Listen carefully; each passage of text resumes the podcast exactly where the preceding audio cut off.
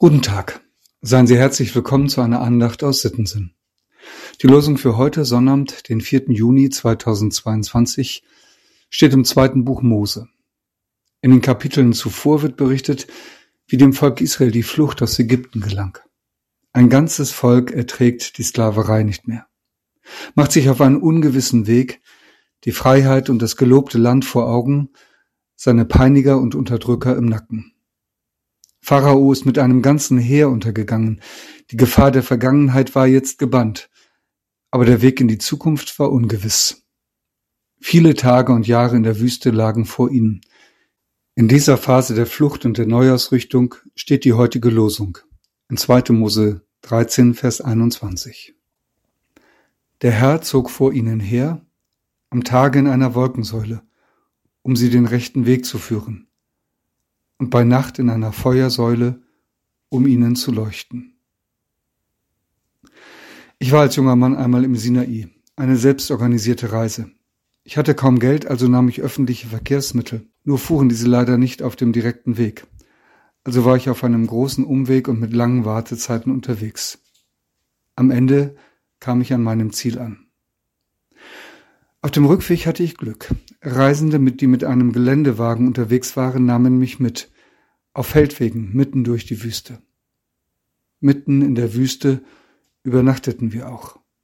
Ich erinnere mich noch heute an den Morgen. Die Wüste Sinai ist aus meiner Sicht nicht schön. Es gibt viel Geröll und Steine dort. Aber sie hat ihren eigenen Charme, eine unglaubliche Stille und Weite. Die Wüste Sinai ist auch nicht riesengroß, etwas größer als Niedersachsen. Aber wenn man da mittendrin steckt, dann reicht sie, soweit das Auge geht. Überall, so denkst du, überall nur Wüste. Du weißt kaum wie und wohin du gehen sollst. So muss es dem Volk Israel damals ergangen sein. Sie wussten kaum wie und wohin sie gehen sollten. Und so geht es dir vielleicht auch manchmal. In jedem Leben gibt es diese Zeiten.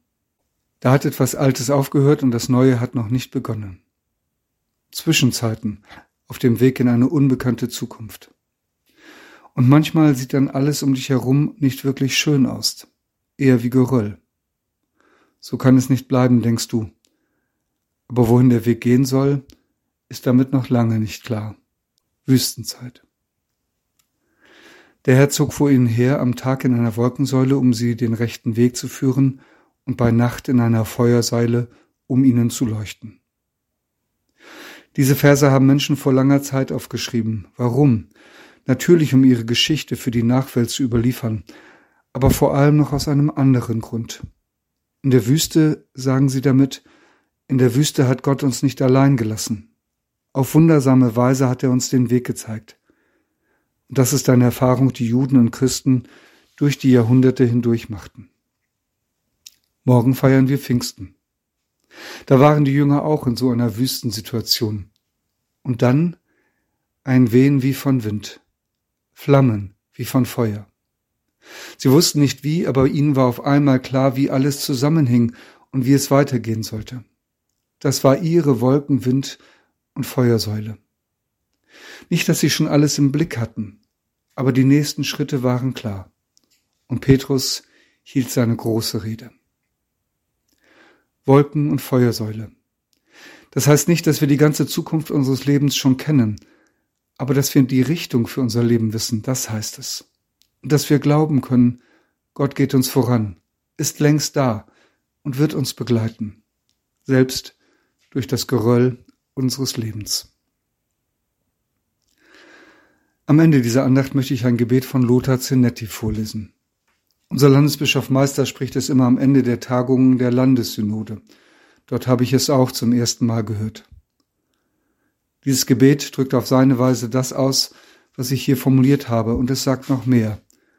Wolken und Feuersäule, das möge es nicht nur für mich geben, sondern auch für die, die mit mir auf dem Weg sind.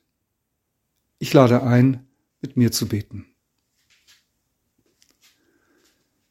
Behüte, Herr, die ich dir anbefehle, die mir verbunden sind und mir verwandt, erhalte sie gesund an Leib und Seele und führe sie an deiner guten Hand. Sie alle, die mir ihr Vertrauen schenken und die mir so viel Gutes schon getan, in Liebe will ich dankbar an sie denken.